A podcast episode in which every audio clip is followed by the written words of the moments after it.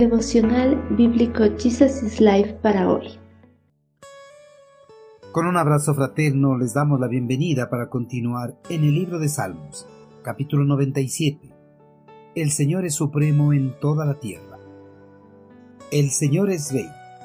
La rectitud y la justicia son el cimiento de su trono. Los cielos proclaman su justicia. Toda nación ve su gloria. Los que rinden culto a ídolos quedan deshonrados todos los que se jactan de sus inútiles dioses, pues todos los dioses tienen que inclinarse ante Él.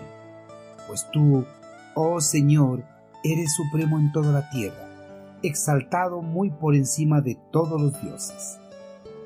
La naturaleza caída del hombre ha hecho que las personas una y otra vez se rebelen contra el único y verdadero Dios, y busquen adorar a toda clase de dioses hechos por manos humanas. Esta clase de adoración ha transcurrido a lo largo de la historia de la humanidad, y en el presente algunas sectas y movimientos religiosos la mantienen.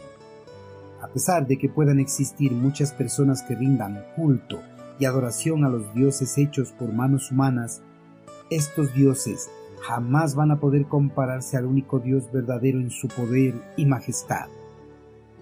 Desde el momento que el eterno Creador creó este universo, toda la creación ha estado bajo su gobierno y autoridad. Nada de lo que existe ha escapado de su dominio.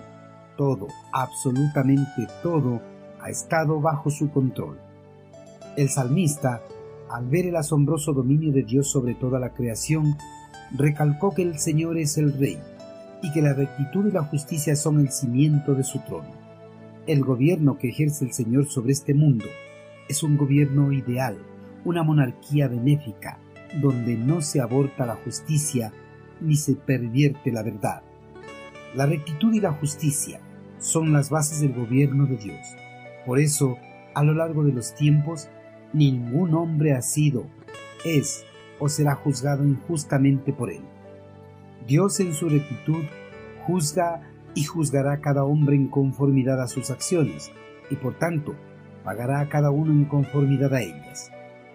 Algunos hombres recibirán la recompensa de la vida eterna junto a Él en el cielo, mientras que otros recibirán la condenación eterna en el lago de fuego.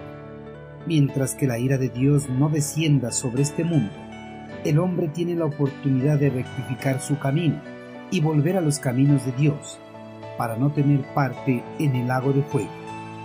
En el día del juicio, Todas las naciones del mundo verán la gloria y la majestad del Señor descender del cielo a la tierra. El Señor vendrá a pagar con tormento a los atormentadores de su pueblo. Traerá alivio a los que sufren por causa de su lealtad a Él. Traerá la salvación a todos los que confían en el perdón de los pecados en Cristo. En aquel día glorioso, todas las personas que rinden culto a los ídolos quedarán deshonrados que sus dioses no podrán hacer nada para resguardarlos de la ira del Dios viviente. De hecho, los ídolos mismos se someterán al juicio de Dios.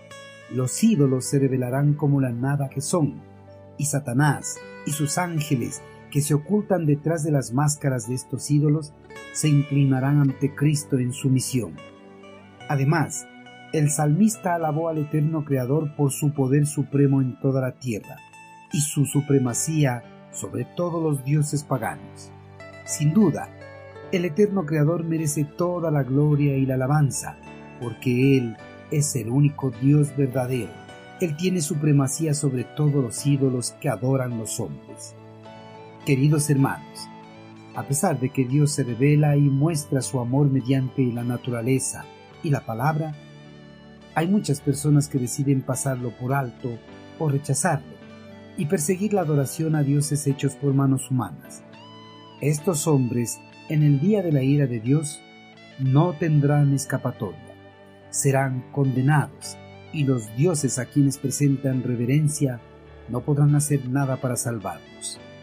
Hermanos, un día nos presentaremos delante del Señor, ya sea para ser recompensados o para ser condenados.